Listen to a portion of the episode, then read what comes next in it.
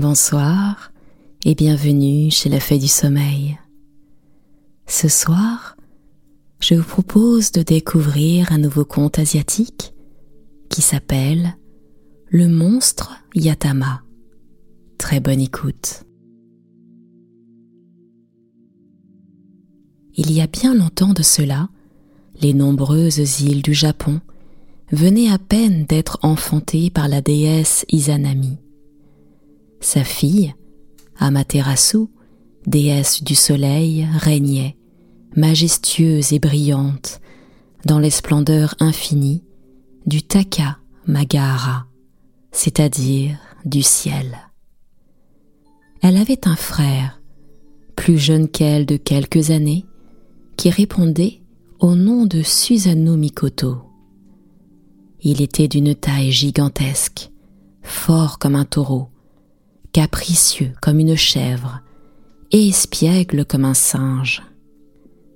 Le plus grand de ses plaisirs était de faire des malices et de jouer des tours, tantôt à la déesse sa sœur, tantôt aux autres divinités. Mais, comme il n'avait pas mauvais cœur, ces illustres personnages lui pardonnaient bien des choses et ne lui gardaient généralement pas rancune. Un jour, pourtant, il se permit une fantaisie qui dépassait toutes les bornes.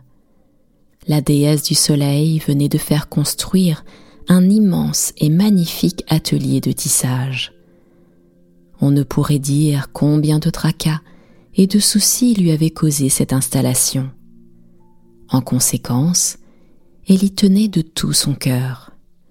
Elle en était fière et la montrait avec orgueil aux autres divinités. Un jour donc, Susanoo no Mikoto, cédant à un très mauvais instinct, s'avisa de mettre le feu à l'atelier en question, le détruisit de fond en comble et fit périr dans les flammes toutes les ouvrières qui employaient sa sœur. Amaterasu, en apprenant la chose, entra dans une violente colère.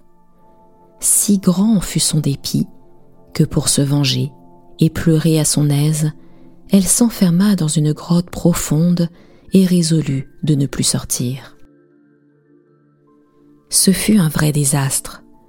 Le ciel et la terre se trouvèrent tout à coup plongés dans l'obscurité la plus complète. Une épaisse nuit enveloppa l'univers.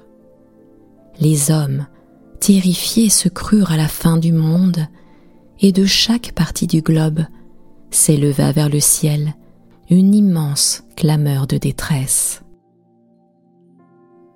Le Taka Magahara lui-même fut le théâtre d'une agitation et d'un trouble insolite. Tous ces dieux et toutes ces déesses sortirent de leur palais, s'informant les uns les autres de la cause de cette obscurité subite et totale. Le conseil des divinités se réunit on délibère, on discute avec ardeur dans l'assemblée des dieux. Les opinions se heurtent, les discours se succèdent. Il faut trouver à tout prix le moyen d'obliger Amaterasu à sortir de sa grotte. Mais quel moyen employer? Quelle démarche faire? Asagao no Mikoto, le plus jeune des dieux, à l'esprit prompt l'intelligence vive et ouverte, s'avance au milieu de l'auguste assemblée. Vous savez tous, dit-il à ses collègues, que la déesse Amaterasu aime à la folie la musique et la danse. Je propose donc de nous rassembler devant l'entrée de la grotte et d'y organiser un bal. Nous y ferons grand vacarme jusqu'à ce que, Cédant à la curiosité ou à la colère, elle entr'ouvre sa porte. La proposition du jeune Dieu est ingénieuse et son plan paraît devoir réussir. On l'adopte à l'unanimité. Et la séance est levée après qu'on a déterminé le moment du rendez-vous. À l'heure convenue, tous les dieux du Tagamagahara se réunissent donc devant la grotte où, boudeuse et chagrine, Amaterasu s'est enfermée. Chacun porte avec soi l'instrument favori dans lequel il excelle. La danse s'organise. Les tambours et les flûtes, les guitares et les gongs mêlent leurs sons et leurs accords aux cris et aux chants. Le rythme s'accélère. Le bal se transforme bientôt en une ronde affolée, en un tumulte indescriptible dont les échos descendent jusque sur la terre et y sèment l'épouvante. Amaterasu entend du fond de sa grotte. Que se passe-t-il aujourd'hui se dit-elle? Que signifie ce tapage? La curiosité devient tellement forte que la déesse, toute déesse qu'elle est, n'y tient plus. Elle entr'ouvre la porte, à travers laquelle s'échappe à l'instant un flot de lumière. Soudain, elle se sent saisie au bras par une main de fer.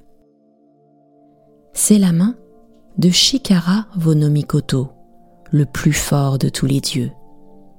Il se tenait à l'entrée de la grotte, prêt à saisir la déesse au moment où elle en ouvrirait la porte.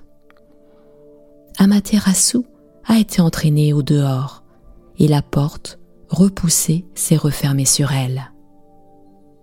À l'instant, le ciel et la terre reviennent à la vie.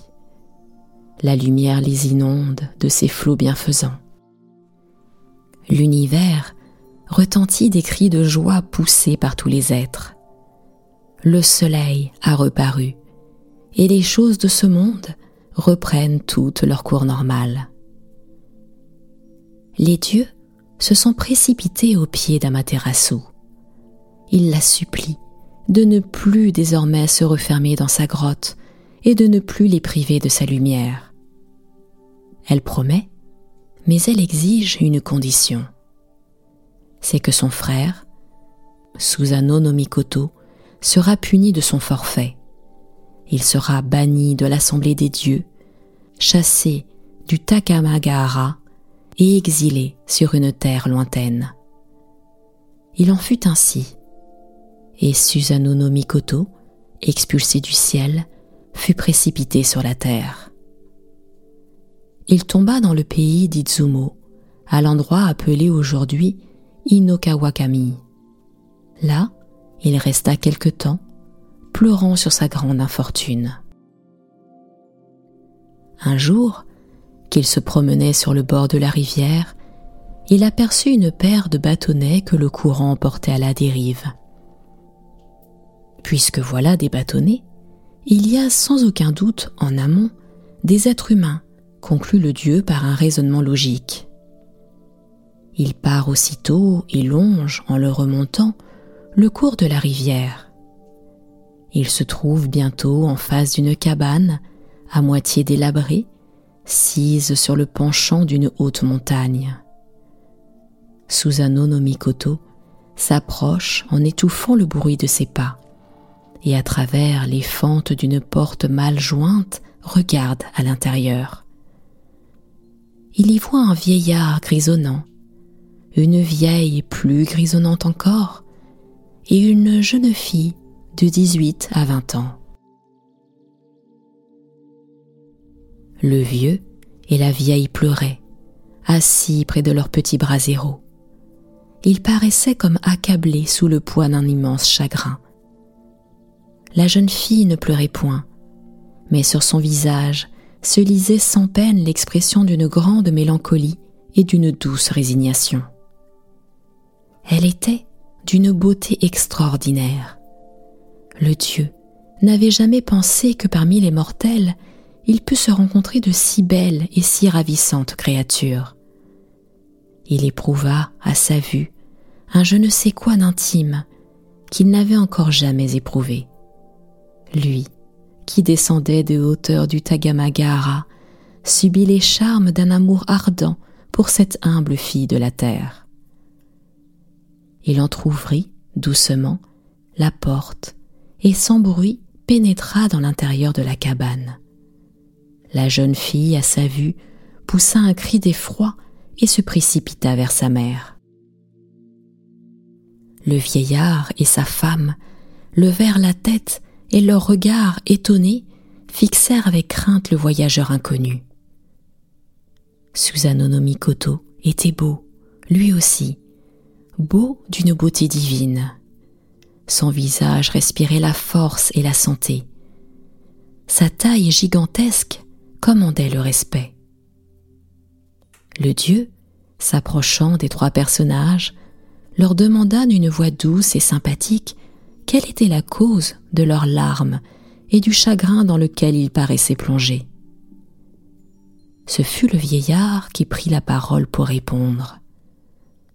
Noble voyageur, dit-il, nous ignorons qui vous êtes, mais votre sympathie nous émeut et nous touche. Je m'appelle Ashinazuki. Ma femme se nomme Katazushi. Et notre fille que vous voyez là répond au nom de Inadaime. Nous avons eu huit enfants depuis notre mariage, et tous ces enfants étaient des filles. Celle que vous voyez là est la dernière qu'il nous reste. Or, vous allez juger de notre malheur et connaître la cause de nos larmes. Tout près d'ici habite le monstre Yatama, le serpent à huit têtes, qui a trente pieds de long. Ce serpent vient tous les ans dans les parages et nous emporte chaque fois une de nos enfants qu'il dévore.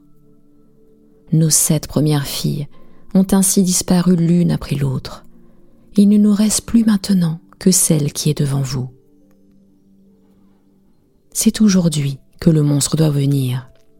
Il viendra à la nuit tombante et nous emportera notre dernier enfant pour la dévorer. Voilà, noble voyageur, le récit de notre infortune et le motif de notre chagrin. Brave Jean, répond alors Susanoo no Mikoto, ému jusqu'aux larmes. Remerciez le ciel de m'avoir aujourd'hui envoyé près de vous. Je vais rester jusqu'à la nuit tombante. J'attendrai le serpent, je le tuerai de ma main et sauverai votre fille. Le vieillard le regarda et lui sourit tristement. J'admire, dit-il, votre bravoure et votre bonté. Mais hélas, vous ignorez à qui vous avez affaire. Non, non, ne vous exposez pas. Vous y perdriez inutilement votre vie précieuse. Et vous, noble vieillard, répond alors le dieu, se redressant de toute la hauteur de sa taille, vous ignorez quel est celui qui vous parle et vous promet le salut de votre fille. Apprenez-le donc, je ne suis point un homme. Je m'appelle Susanono Mikoto. Je suis le frère de la déesse Amaterasu. À ces mots, le vieillard, sa femme et sa fille, tremblant à la fois de crainte et de bonheur, se prosternent et adorent. Puis, joignant les mains et s'avançant à ses pieds, le remercient d'être venu près d'eux pour leur porter secours le dieu se dirige seul vers la montagne. Il prend huit énormes blocs de pierre et les transporte devant la cabane. Puis, il prononce sur elles quelques paroles mystérieuses et les pierres se transforment en auges. Il les remplit ensuite avec l'eau de la rivière, frappe trois coups sur chacune d'elles de la pointe de son sabre, et cette eau se transforme à l'instant en saké délicieux. Il fait placer ensuite la jeune et belle Inadaime sur un petit monticule, de façon à ce que son visage se reflète dans chacune des auges. Il se cache lui-même derrière un rocher et attend, tranquille et calme, l'arrivée du serpent. Le soleil avait disparu derrière la montagne. La lune venait de se lever. Tout à coup, dans le lointain, on put apercevoir comme seize étoiles de diamants qui brillaient d'un vif éclat dans la profondeur de la nuit. Ces étoiles se rapprochèrent. C'étaient les yeux pétillants de convoitise des huit têtes du monstre. il s'en vint tout près de la cabane et fit entendre à la fois huit sifflements aigus. Le vieillard et sa femme tremblèrent. Ce cri leur rappelait leurs sept filles mortes et le danger que courait leur chère Inada Le serpent, attiré par l'odeur du saké, s'approche avec lenteur et ses huit têtes se lèvent d'un même mouvement. Il aperçoit dans chacune des auges le visage de celle qu'il cherche. Son énorme queue bat un moment l'espace, signe de son immense joie. Les huit têtes plongent aussitôt, et le monstre, d'un seul trait, avale la précieuse liqueur jusqu'à la dernière goutte. Mais aussitôt, ses regards se troublent, le vertige de l'ivresse le saisit, il s'étend sur le sol, puis se replie sur lui-même et s'endort. Susanono Mikoto sort à ce moment de sa cachette. Il tire son sabre du fourreau et, d'une main habile, abat l'une après l'autre les huit têtes du monstre, dont le corps bondit en des contorsions effrayantes. Le dieu veut achever sa victime. Il la découpe en morceaux. Mais, au moment où il allait séparer la queue du tronc, son sabre est arrêté par un corps résistant qui fait entendre un son métallique. Le dieu, surpris, s'arrête et délicatement entr'ouvre les chairs. Quelle n'est pas sa surprise d'apercevoir dans la queue du monstre un autre sabre étincelant, tout incrusté de diamants et de pierres précieuses. Un sabre si beau que les dieux du Tagamagahara n'en virent jamais de pareil. Susanoo Mikoto le retire et se dit à lui-même qu'il l'emportera au ciel, en fera cadeau à sa sœur Amaterasu, et par ce moment-là, il se réconciliera avec elle et pourra reprendre sa place dans l'assemblée des dieux. On se figure la joie du pauvre vieillard et de sa femme en apprenant que le monstre est mort et leur enfant sauvé. Ils ne surent comment remercier le dieu. Celui-ci demanda et obtint la main de la belle Inada qui l'aimait grandement.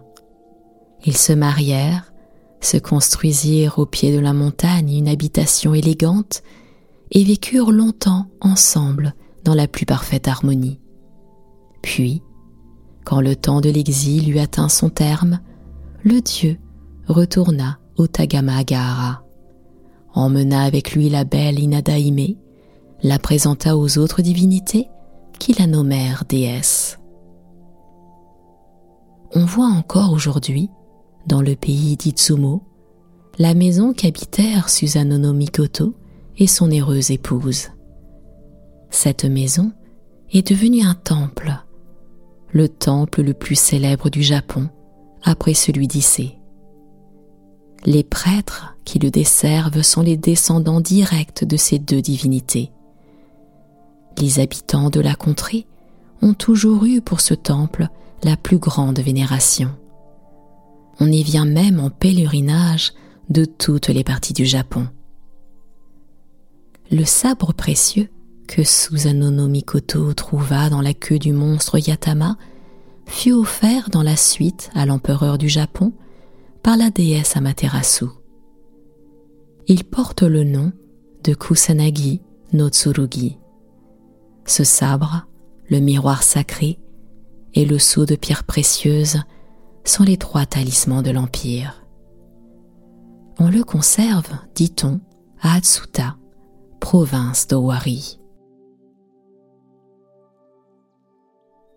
Et c'est ainsi que s'achève le conte du monstre Yatama. C'était la fée du sommeil. Je vous retrouve très prochainement pour une nouvelle histoire. À très bientôt.